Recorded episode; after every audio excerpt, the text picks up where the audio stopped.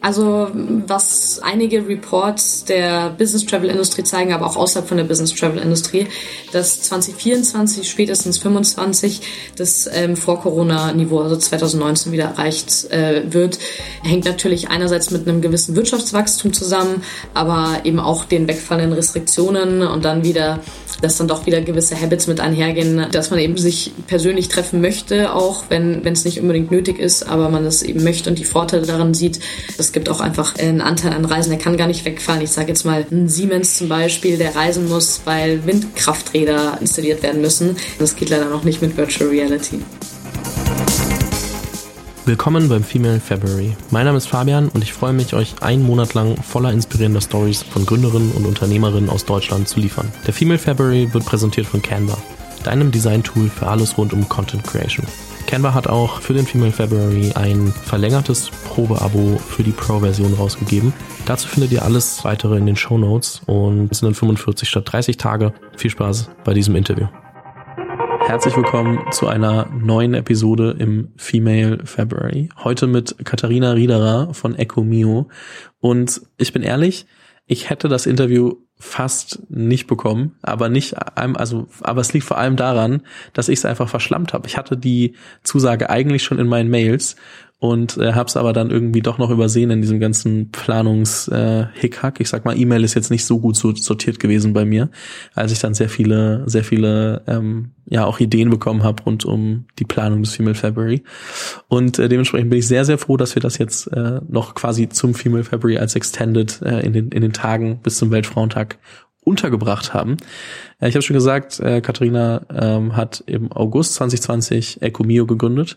Ecomio dreht sich vor allem darum, äh, verbindet zwei Themen miteinander. Einmal das Thema Reisen und das dann aber auch mit der mit der Nachhaltigkeit. Also zu sagen, dass Firmen bei also wenn Mitarbeiter ähm, Reisen buchen, ähm, sowohl günstiger unterwegs sind als auch klimafreundlicher bei Geschäftsreisen. Und dementsprechend ähm, sprechen wir da ein bisschen drüber, wieso, weshalb, warum, wie Katharina eigentlich zum Gründen gekommen ist und ähm, auch, wieso man sich eigentlich aus der Beratung verabschiedet und sagt, komm, ich gründe lieber, anstatt äh, Beraterkarriere zu machen. Bevor wir darauf eingehen, herzlich willkommen im Podcast, Katharina. Danke, Fabian. Ich bin sehr gespannt. Lass uns mal drüber sprechen. Ähm, ich habe es kurz gesagt, äh, du warst davor äh, bei Roland Berger, ähm, hast äh, Beratung gemacht, ähm, bist jetzt heute Gründerin. Dementsprechend muss es irgendwo einen Moment gegeben haben, wo so ein inneres Feuer entfacht, sich entfacht hat. Wann hat dich das erste Mal die Faszination gepackt, etwas zu gründen?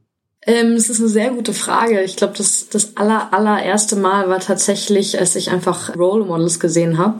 Ähm, tatsächlich waren es dann eher männliche Role Models, aber ähm, als man mal gesehen hat, dass es das Thema überhaupt gibt, dass man ja in der frühen Phase ohne auch viel Berufserfahrung gründen kann. Das war damals in der studentischen Unternehmensberatung von ETH Zürich, ETH Juniors, wo ich war. Ähm, da sind einige Startups draus entstanden und so hatte ich den ersten Touchpoint damit. Ähm, Hintergrund in meiner Familie ähm, hat jetzt niemand selber ein Startup gegründet. Mein Vater ist Arzt. Man könnte sagen, er hat seine eigene Praxis gegründet. Da kommt vielleicht so ein bisschen das Unternehmertum mit. Ähm, aber da damals hatte ich den, den ersten Berührungspunkt. Ähm, ich sag mal, das Feuer im Fach war damals noch nicht, ähm, weil es für mich dann noch zwei Richtungen gab. Eben die Beratung, wie du schon gerade gesagt hast, und ja, das Unternehmertum. Ich habe mich dann erstmal für die Beratung entschieden. Ähm, habe aber eben gemerkt, dass dass da doch noch ein kleines Flämmchen irgendwo bei mir ähm, im Untergrund schlummert und habe dann mal ja die Gelegenheit gesehen, dass man auch ein Sabbatical nehmen kann in der Beratung und hatte das nie für mich gesehen als möglichen Urlaub, sondern tatsächlich um noch mal eine andere Richtung auszuprobieren. Und die Entscheidung habe ich dann tatsächlich erst getroffen, auch als ich vor eine Situation gestellt wurde, der ich ein bisschen fassungslos war. Ich war da bei einem Event von der ähm, Femtech, äh, von dem Femtech Alumni Verein in einem Gründungsworkshop habe mich ja so ein bisschen ins Eck gesetzt, mal zuzuhören, ähm, fand das Thema Gründung eben spannend und dann musste ich doch auch mal was sagen und ja, meine Nachbarin hat mich dann gefragt, ähm, was machst du denn hier? Und ich dachte mir, ich sage jetzt einfach, ich, ich höre mal zu, ich habe so ein bisschen eine Idee, aber, aber mal schauen, was draus wird. Und die Frage, die mich da so beunruhigt hat, war, dass, dass sie mich gefragt haben, warum machst du es denn dann nicht einfach? Darauf hatte ich nicht wirklich eine Antwort Und so kam dann ein bisschen der Gedankengang in Fluss und ich habe mal mir einen Plan geschmiegt, wie ich überhaupt ähm, in die Richtung gehen könnte und habe dann eben das Sabbatical als eine ganz gute Lösung ge gefunden. So ein bisschen ein Low-Risk-Approach. Ist schon eigentlich auch eine echt gute und ich sag mal freche Frage, weil du also, weil du dir halt selber eigentlich auch sagen kannst, alles, was ich jetzt darauf antworten würde, sind Ausreden. Im Normalfall. Also so jetzt mal Cutter, also wenn du sagst, okay, ich will das eigentlich machen, warum machst du es dann nicht? Und dann kommst du und dann merkst du so im Kopf, ah, okay, man kann alles eigentlich, man könnte alles als Ausrede abtun, ist schon auch, ähm, ich sag mal, hart als, als Frage. Also ist schon, äh, schon, äh, ich sage smart gestellt. Das muss man schon sagen. Ja, und ich denke auch, also bereits in dem Sinne ist man nie wirklich. Man muss einfach mal anfangen. Es ist auch ein äh, Scheme, das ich vor allem unter den weiblichen Gründerinnen oder jetzigen Gründerinnen ähm, und auch Freundinnen, Bekannten sehe, ähm, dass man halt gerne Dinge überdenkt und sich überlegt, was das für Folgen hätte, wenn man jetzt bestimmte Schritte geht. Ähm, und ich glaube, vor allem, wenn es um die Gründung geht, muss man einfach mal anfangen und dann kommt das Ding schon ins Rollen und die Sachen ergeben sich Schritt für Schritt. Ich will damit jetzt nicht aussagen, dass es einfach ist, aber one step at a time, man muss irgendwo anfangen. Ähm, klar hat man große Visionen, aber letztendlich ja einfach mal machen und, und mit dem Flow gehen, würde ich sagen.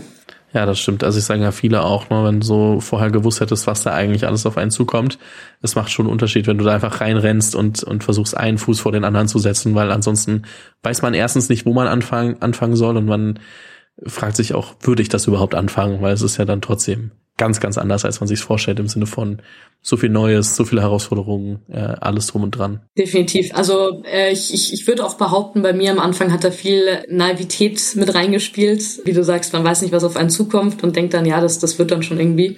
Also wenn man alles genau durchdacht hat, hätte man die Entscheidung vielleicht dann doch irgendwie anders getroffen. Alles auch richtig so, ne? Also einfach mal zu machen und äh, und es ist auch der einzig richtige Weg, weil wenn man es da denkt, wir sehen es ja, wenn man dieses typische Beispiel, schreib mal einen Businessplan, versuch den zu verfolgen und äh, meistens kannst du ihn nach einer Woche oder drei Wochen oder vier Wochen auf jeden Fall wegschmeißen. Und äh, deswegen, ja, egal wie viel du planst, es gibt dann halt doch andere Ereignisse, die werden dir nicht äh, dabei helfen, den geplanten Weg vollständig zu verfolgen. Und äh, deswegen ist es einfach, ist es einfach so. Ähm, du hast vorhin gesagt, ähm, einmal diese Frage hat dich so ein bisschen ins, ähm, ja, ins Nachdenken gebracht. Du hast dann das Sabbatical ähm, auch, ja, ich sag mal, eingelöst und äh, hast dann angefangen, dich mit der Gründung auseinanderzusetzen. Welche, welche Faktoren kamen dann insgesamt zusammen, dass du gesagt hast, okay, wie hast du die Idee gefunden? Wieso hast du gesagt, auch bei der Idee gehe ich all in? Was reizt dich daran so sehr? Warum ist es so wichtig, dass du, also warum kümmerst du dich darum? Ähm, einfach mal so, welche Faktoren spielen bei dieser Gründung eigentlich alle zusammen? Also ich glaube, äh, vielleicht erstmal, wie, wie bin ich überhaupt auf das Konzept gekommen? Das war aus meiner eigenen Erfahrung in der Unternehmensberatung. Einerseits, ja, habe ich Schritt für Schritt realisiert, dass es sehr perverse Verhaltensweisen gibt in der Geschäftsreisewelt, die vor allem getrieben sind durch Faktoren, die jetzt nicht unbedingt in die Unternehmenswerte mit reinspielen. Also das heißt, getrieben durch dadurch, dass Geschäftsreisen an sich schon ein Spiel eigentlich sind, nämlich durch die Loyalty-Programme, zum Beispiel durch Meißen Moore und Bonvoy. Was, was hat mich dann dadurch dazu bewegt, auch da wirklich weiterzumachen? Ich glaube, dieser Schritt ins Sabbatical zu gehen, war für mich genau der richtige, weil ich dadurch nämlich noch die Möglichkeit hatte, auf die internen Ressourcen von Roland Berger zurückzugreifen. Also ich war damals noch auch angesehen als Roland Berger Mitarbeitende und konnte entsprechend das Konzept challengen mit den äh, wichtigen Stakeholdern ähm, und auch validieren quantitativ. Ähm, macht es Sinn für einen Kunden? Lösen wir wirklich einen großen Pain? Und ähm, steckt da dann auch ähm, ein Businessmodell für uns dahinter? Warum wir dann mit der Idee all in gegangen sind, ist, dass wir tatsächlich gesehen haben, okay, da, da steckt was dahinter. Wir hatten dann aber natürlich nochmal einen riesen Rückschlag. Ähm, wir haben äh, das ganze Konzept mal angegangen Ende 19 und Anfang 2020 ist ja bekannt, ähm, hat dann Covid eingeschlagen. Und das war für uns tatsächlich nochmal so ein sehr, sehr wichtiger Moment, auch sich ganz bewusst dafür zu entscheiden, dass es was ist, an das wir glauben. Und ich glaube, genau deswegen sind wir jetzt auch so stark dahinter, weil wir uns in einer schwierigen Zeit dafür entschieden haben. Ich hätte mich auf jeden Fall extrem geärgert, hätte ich jetzt in äh, ein paar Jahren gesehen, dass es genau das gleiche Unternehmen gibt, extrem erfolgreich ist, weil ich eben denke, dass, dass da extrem viel Erfolg dahinter steckt. Ähm, und das nicht selber gemacht hätte. Warum haben wir es dann am Ende weitergemacht? Ich glaube, der größte Faktor, der bei mir reingespielt hat, ist tatsächlich, dass wir dann auch ein Gründungsteam gefunden haben. Und zwar nicht, dass man sagt, ich habe jetzt jemanden, der setzt da was für mich um, sondern meine beiden Fulltime-Mitgründer, Sarah und Mario, die da auch voll dahinter stehen, entsprechend auch gleiche Shares wie ich bekommen haben. Und man äh, man so eine sehr starke Bestätigung bekommen hat, weil andere Personen Alternativen aufgeben dafür, dass sie eben an deiner Mission mitarbeiten. Ja, auf jeden Fall. Also das ist, glaube ich, super spannend, dass man auch am Ende, selbst wenn man selbst irgendwie die Idee hatte und vorantreibt, dass man trotzdem sagt, okay, die Leute hängen genauso tief drin wie ich jetzt am Ende und warum sollte ich die dann benachteiligen? So die Idee alleine ist natürlich nett, aber wenn du sie halt nicht umsetzen kannst, weil dir irgendwo die Ressourcen oder die Leute fehlen, dann bringt dir das auch nichts. Dementsprechend ist das schon ähm, auf jeden Fall ein wichtiger Punkt. Ich wollte aber noch ein Stück äh, weiter vorne ansetzen und zwar mehr so dieser Moment, wo du sagst, okay, wir wollen das machen, dann kommt Corona und man merkt so, oh shit, das verändert erstmal alles.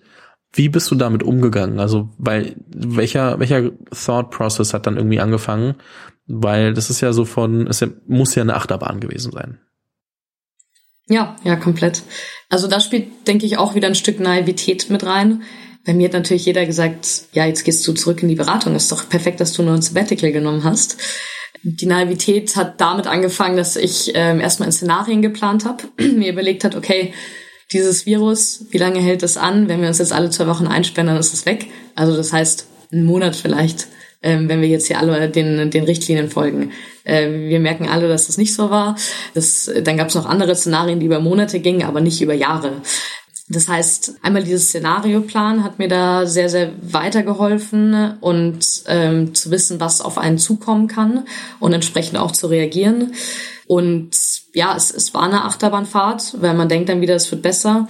Was uns dann noch sehr bestärkt hat, ist, dass wir die Zeit genutzt haben, tatsächlich auch mit potenziell anderen Kunden mal zu sprechen und das zu validieren, weil wir ähm, dort wirklich in der reinen Roland Berger Welt gelebt haben. Wir sind rausgegangen, vor allem auch an, zu anderen Unternehmensberatungen, um mal zu schauen, ist es ein Roland Berger spezifisches Problem oder kann man da wirklich eine, ja, die Industrie verwandeln, äh, wie die Industrie funktioniert? Und durch die Gespräche, die wir da geführt haben, im Frühjahr 20 haben wir uns dann eben entschieden, im Sommer 20 auch zu sagen, okay, jetzt gehen wir raus und sagen, dass wir da wirklich dran arbeiten. Äh, gegründet haben wir dann tatsächlich offiziell erst im März. Das hat aber nochmal andere Hintergründe wegen öffentlichen Fördermitteln. Und so, so stehen wir jetzt da, wo wir heute stehen. Ja, mega spannend, weil ich glaube, ja, das ist schon was, was man echt äh, irgendwie lernen muss, dass egal wie schlecht die Nachrichten sind, man halt trotzdem lernen muss, damit umzugehen und das dann irgendwie anzuwenden, damit daraus irgendwie das Beste zu machen und du kannst dich davon halt nicht aus der Ruhe bringen lassen, weil was willst du machen? Einfach aufhören? Also so so kann ja am Ende das Projekt nicht erfolgreich werden, wenn du bei ich sage jetzt mal jeder Kleinigkeit und äh, ihr, wir wissen alle, dass Corona keine Kleinigkeit ist, aber in dem Moment dachte man das. So, das ist halt so, ja, wird schon nach vier Wochen wieder vorbei sein. Ähm, so, jetzt sitzen wir hier zwei Jahre später, aber also da kannst du dich ja nicht von aus der Ruhe bringen lassen. Wenn du da schon sagst, okay, hm, das wird nichts, dann kann das ja einfach nicht funktionieren und dementsprechend, äh, ja, ich glaube, Resilienz ist da das richtige Wort. Da muss man sich dann schon ähm, auch an die eigene Nase fassen und sagen, okay, damit muss ich umgehen, lernen, selbst wenn ich heute noch nicht weiß, ähm, wie genau das aussehen kann und ob ich dann in Szenarien plane, mir sage, hey, das ist der Worst Case, das ist der Best Case, ähm, mir sage, ich mache das einfach, irgendwie muss ich da durchkommen. Alles andere funktioniert halt nicht. Es gibt natürlich auch Momente, wo es dann äh, bestimmt auch Ausschlussszenarien gibt, wo man sagt, hey, in dem Sinne macht es gar keinen Sinn. Das hat, trifft jetzt bei eurem Geschäftsmodell gerade nicht zu, aber es gibt andere Modelle mit anderen Szenarien, wo man dann vielleicht auch nicht einfach durchbeißen muss, weil man vorher schon absehen kann, okay, das wird dann damit nicht mehr funktionieren. Darüber sprechen wir ja gerade zum Glück nicht. Ja, richtig. Und ähm, Worst Case, Best Case ist ein ganz gutes Stichwort. Also was, was ich mir da ähm, angeeignet habe, mir selber für eine Frage zu stellen, ist, ähm, was ist denn das Schlimmste, was wirklich passieren kann? Und ja, das Schlimmste ist, dass die, äh, dass die Idee nicht fliegt, dass da niemand dahinter steht, dass es keiner kauft. Und was ist dann? Und da muss ich natürlich auch sagen, habe ich aus einem Comfort-Level gehandelt, weil ich mir Ersparnisse angeeignet hatte von meinem vorherigen Job eben und mir auch bewusst wurde, und ich glaube, das ist den, den wenigsten Menschen bewusst, die sich in, ähm, eine Gründung überlegen, wenn es jetzt wirklich an die Substanz geht, habe ich eine gut genug Ausbildung, habe ich genügend Berufserfahrung, um eigentlich am nächsten Tag wieder einen Job zu finden, der mich über Wasser hält. Und dieses Worst-Case-Szenario hat mich dann natürlich auch noch, noch mal dazu zu, äh, bewogen zu sagen, ich mache jetzt dann noch ein paar Monate weiter und schau, wie es läuft. Und heute sitzen wir hier. Scheint erstmal ganz, ganz gut äh, sich zu entwickeln. Und um genau das greifen zu können, wo ihr jetzt gerade eigentlich steht, was, was ist so alles passiert, ähm, könntest du den ZuhörerInnen einmal vielleicht ein bisschen ich sage jetzt mal Zahlen, Daten, Fakten, aber so die, die Rahmenbedingungen, unter denen ihr gerade agiert, ähm, mitgeben, sodass man einfach mal für sich einordnen kann, was ist denn in den letzten Jahren passiert? Ja, sehr, sehr gerne.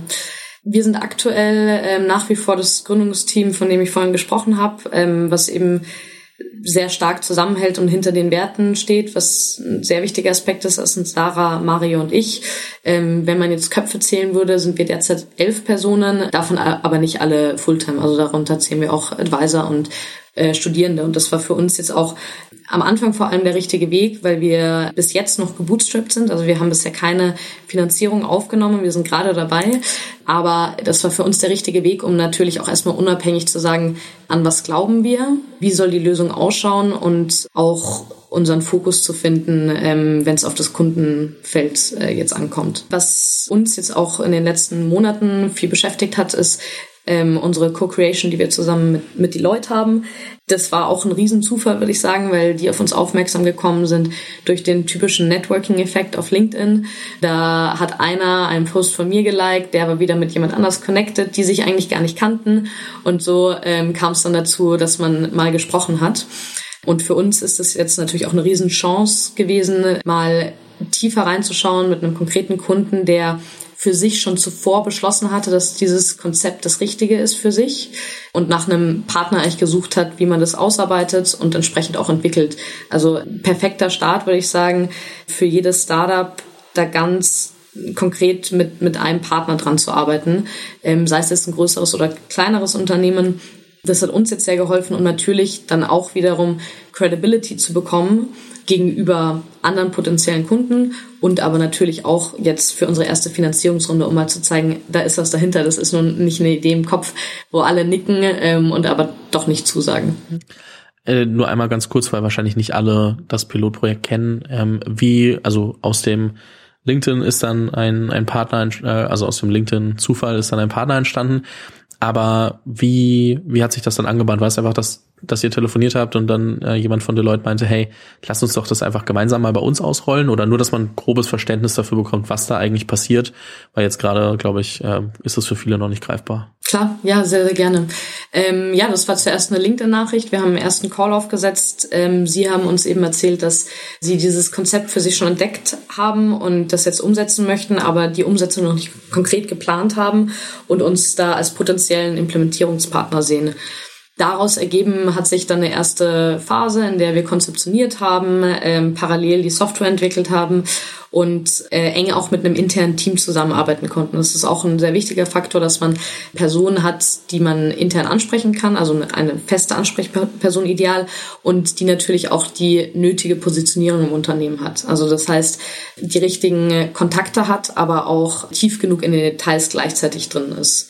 Genau, und so arbeiten wir jetzt da seit, seit mehreren Monaten zusammen, sind weiter fortgeschritten mit IT Security Assessment und haben da jetzt natürlich auch den Vorteil, äh, weil es ein großes Unternehmen ist, dass wir da bestimm bestimmte Checkmarks abhaken können, die es dann benötigt auch für, für andere Kunden zukünftig. Okay, spannend weil das gerade so wie die Faust aufs Auge passt. Ähm, und du wirst dich gleich, gleich ein bisschen kaputt lachen, weil du weißt noch nicht, was kommt. Aber ähm, wir gehen einmal in die Community Corner, powered by LinkedIn mit genau der Frage, welche Rolle spielt Netzwerk eigentlich für dich als Gründerin? Netzwerk ist extrem wichtig. Ich versuche das auch den Gründerinnen mitzugeben, die ich äh, so ein bisschen äh, als, als Mentees sehe von mir und auch bei mir im Team. Also es ergeben sich einfach, du, du kannst es schwer quantifizieren.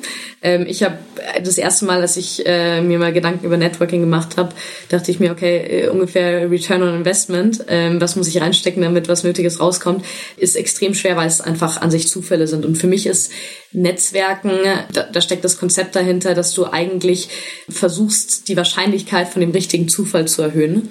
Und das kannst du nur, wenn du regelmäßig ähm, bestimmte Aktivitäten treibst. Deswegen als Gründer, Gründerin extremst wichtig, eben aktiv zu sein natürlich auch. Also wenn du nur passiv, ich sag mal, LinkedIn jeden Tag öffnest und durchscrollst, passiert nichts, sondern du musst natürlich aktiv sein und ähm, sehr, sehr stark auch zurückgeben oder vorschießen, ähm, weil du dann natürlich auch nur im guten Licht da stehst und ähm, Leute, Leute dich supporten. Also nicht nur dann, aber besonders dann.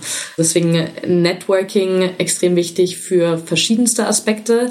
Ich habe auch meine beiden Gründer durch extreme Zufälle kennengelernt über, über Networking. Das gleiche zu Investoren, das gleiche zu Kunden. Hätten wir nicht systematisch Networking betrieben, könnte ich mir gut vorstellen, dass wir gerade gar nicht existieren würden. Mhm. Das ist natürlich eine sehr sehr, sehr, sehr krasses Statement. Das ist schon, äh, schon spannend auch. Ähm, was ich ganz cool finde, ist ähm, einmal, was du, also auch dein Statement zum Thema, so die Wahrscheinlichkeit erhöhen, den richtigen Zufall zu erwischen. Ähm, das äh, ist, glaube ich, wirklich ein unfassbar wichtiges Element, was man verinnerlichen muss, weil viele eben, wie du sagst, versuchen, dem Ganzen einen Wert zu beizumessen und zu sagen, okay, ich ich mache X und dann passiert Y. Und man merkt halt, das ist nicht so, weil bei euch war es so, du hast was auf LinkedIn gepostet, jemand hat's geliked ähm, und dann auf einmal ähm, kam ihr, also kam es an den Punkt, dass ihr ja einen Kunden oder Partner auch, also Partner und Kunden gewonnen habt, der eigentlich mit dem anderen gar nichts, also so wie viel Zufall da zusammengespielt hat, weil du aber auch aktiv warst, eben was selbst was gepostet hast, dann auch die Option oder die die die äh, Aktion ergriffen hast, zu sagen, hey, mit denen trete ich auch in den Austausch und man muss dann auch dafür bereit sein und sagen, hey, wir machen das auch, ne? Also so, ja, ich bin irgendwie nach außen hin präsent, ob auf Events, ob auf LinkedIn oder anderen Kanälen, ähm, aber ich bin auch bereit, dementsprechend dann den Schritt zu gehen, wenn sich was ergibt. Das muss man natürlich dann irgendwie auch noch auch noch machen und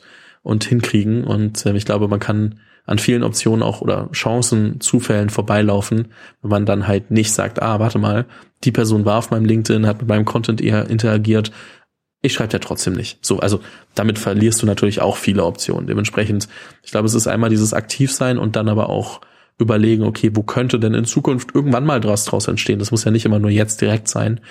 Ähm, aber ich glaube, da spielt vieles zusammen ähm, von dem, was du gerade gesagt hast wenn du mal ein paar Jährchen in die Zukunft guckst, weil ähm, ich meine, ihr seid ja doch trotzdem noch ein junges Startup. Ähm, wie sieht denn eigentlich, wie sie, also wie, wie würdest du dir denn vorstellen, entwickeln sich Geschäftsreisen? Ich meine, einmal ist die Frage, wie sieht's aus, nachdem, also wenn, wenn wir mit Corona wissen, wie wir damit umgehen, ähm, wie viel wir noch Geschäftsreisen werden? Und was kann man bei Geschäftsreisen eigentlich besser machen? Also nur, wie stellt ihr euch die Welt vor? Auf welcher Hypothese äh, entwickelt ihr Ecomio? Also unsere Vision ist, wie du auch schon zu Anfang gesagt hast, das Thema Sustainability mit dem Thema Wirtschaften zusammenzubringen. Und ähm, das heißt, eines unserer Ziele ist natürlich auch, unnötiges Reisen nicht zu verursachen oder auch zu vermeiden, ähm, weil so hast du den geringsten Carbon Footprint und natürlich auch keinen Kosten Footprint, wenn man so möchte. Ähm, das heißt, in Zukunft werden sich auf jeden Fall die Reisen verringern. Es gibt bestimmte Anlässe, zu denen man nach wie vor reisen muss oder zu denen es besonders vorteilhaft ist. Und genau darauf fokussieren wir uns auch. Und wenn gereist wird, dann eben sustainable. Das ist, das ist unsere These. Und Sustainable geht jetzt in verschiedenste Richtungen. Ähm, das klassische Beispiel, was tatsächlich wir jetzt auch bei unseren Potenzialanalysen sehen, was, was den Carbon Footprint am meisten reduziert, ist ähm, oftmals vom Flug auf den Zug umzusteigen. Das kennen, glaube ich, die meisten, ist den meisten bewusst. Maßnahmen, die noch nicht so weit verbreitet sind, ist zum Beispiel von äh, Business Class auf Economy umzusteigen. Damit hast du auch 50 Prozent weniger CO2-Fußabdruck, weil du eben weniger Platz im Flugzeug mit äh, wegnimmst und gleichzeitig auch weniger Gewicht rumschleppst. Also zum Beispiel der Business Class Seat ist größer, du hast ähm, besonderes Besteck und so weiter.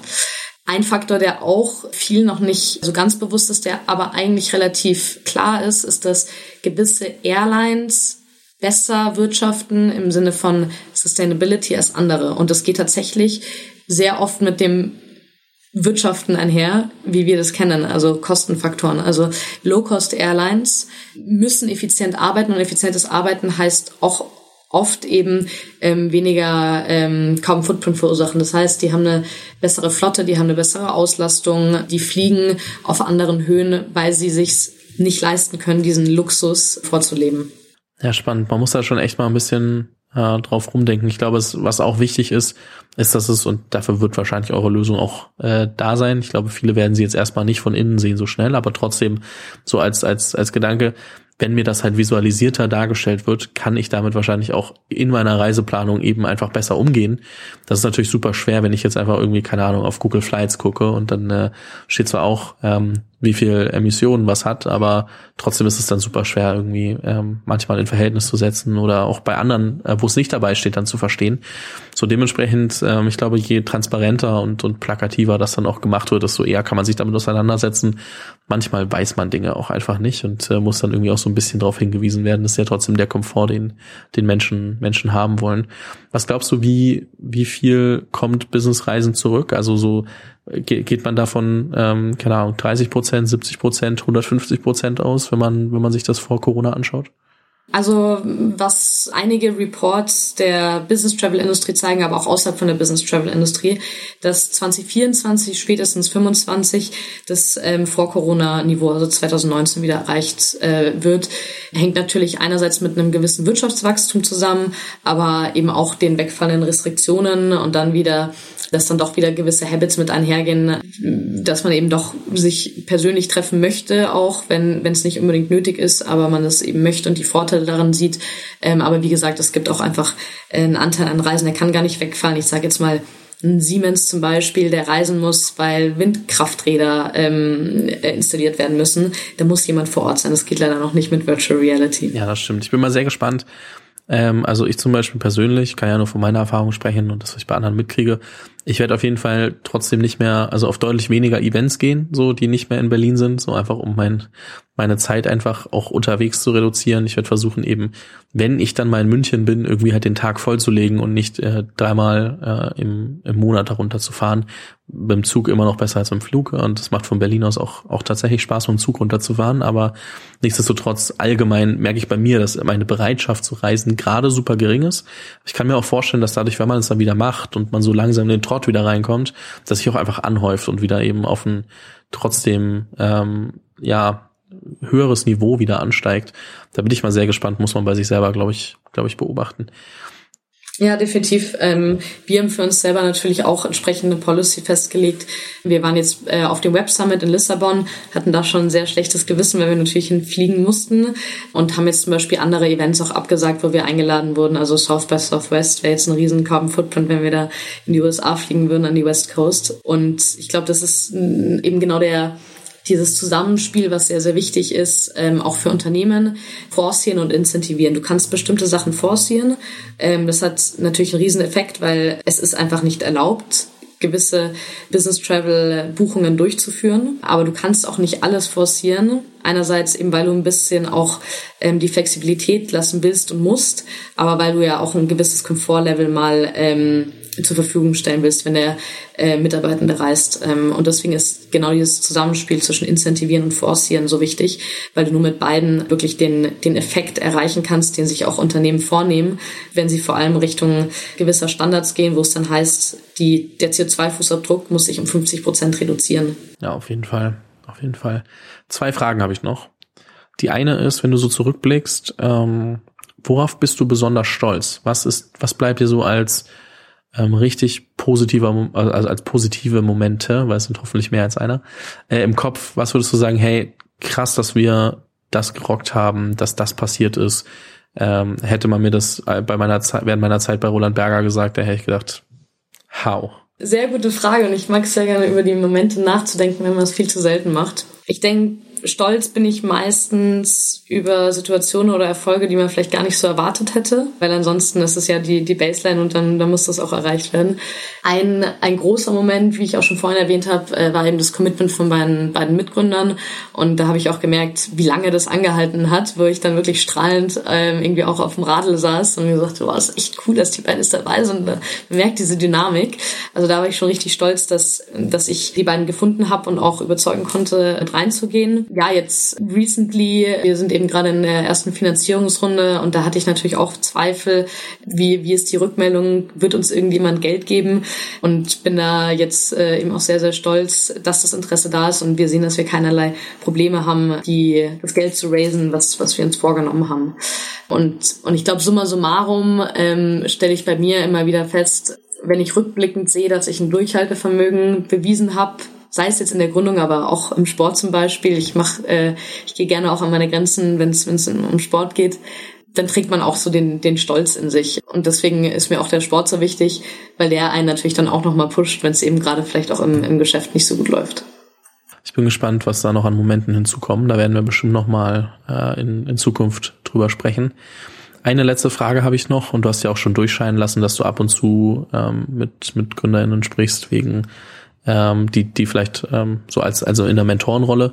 Dementsprechend einmal noch die, die abschließende Frage, falls jemand sich jetzt gerade so in der Phase befindet, ähm, vorhat zu gründen ähm, und zu dir kommt und sagt, hey, du, was würdest du mir mit auf den Weg geben? Ich will jetzt gründen, ich ähm, will einfach vielleicht noch ein, zwei Tipps von dir haben.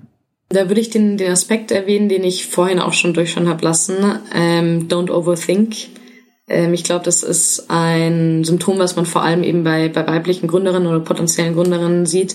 Es geht da so um den Zwiespalt zwischen, ich schaffe jetzt eine ideale Lösung oder ich, ich entscheide mich für einen idealen Weg versus, ich mache das einfach mal und bin schnell. Und ähm, was da, denke ich, oft unterschätzt wird, ist eben der Aspekt Speed. Und warum, warum ist Speed manchmal eben doch wichtig? Nicht nur, wenn Druck von außen kommt, sondern allein auch für die Motivation, für die Motivation von sich selber, weil die einfach nach ein paar Wochen äh, sich reduziert, aber auch von allen, die da mitwirken. Also sei es jetzt dem Team, wenn du eine Teamentscheidung hast, ähm, den nächsten Schritt zu gehen, vor Investoren, vor, vor Kunden. Du musst einfach diese gewisse Spanne abgreifen, wo man den Enthusiasmus hat, weil man dann Entscheidungen trifft und wenn es eine schlechte Entscheidung ist, ist es meistens gar nicht so schlecht, also das, das Ergebnis gar nicht so schlecht, wie man sich das dann am Ende gedacht hätte. Ich glaube, wichtiger ist eben, wie du sagst, Entscheidungen treffen und weniger, dass es immer die perfekte ist. Weil wenn du dich ja nicht vorwärts bewegst, dann kannst du auch nichts richtig machen und auch nichts falsch. Und irgendwie musst du halt dazu lernen, ob im Positiven oder auch durch, durch Fehler. Äh, es hat mir unfassbar viel Spaß gemacht. Ähm, ich bin froh, dass wir es noch reingekriegt haben ähm, und äh, wir uns noch, noch äh, für den Female February gefunden haben. Danke, Katharina, für all die Insights, für all die Gedanken. Und ähm, weiterhin viel Erfolg bei der Finanzierungsrunde, natürlich Step 1, ähm, Step 2 aber auch allgemein in der ganzen Journey. Und da bin ich mir eben sicher, dass wir uns, dass wir uns nochmal wieder hören, wenn, wenn ich dich einladen darf. Und ähm, sag vielen, vielen lieben Dank und äh, freue mich auf alles, was kommt. Danke, ich freue mich drauf.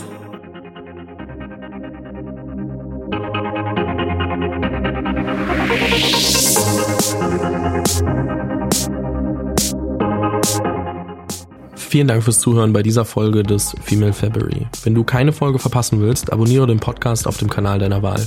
Falls du selbst eine Story zu erzählen hast, poste diese gerne auf Instagram oder LinkedIn mit dem Hashtag Female February. Diese Episode des Female February wurde präsentiert von Canva, deinem Design-Tool für alles rund um Content Creation. Canva hat auch für den Female February ein Angebot aufgesetzt und zwar die Möglichkeit, Canva Pro für 45 Tage zu testen. Das Angebot gibt es so online nicht. Es sind immer maximal 30 Tage und dementsprechend äh, freue ich mich sehr über das Angebot von Canva.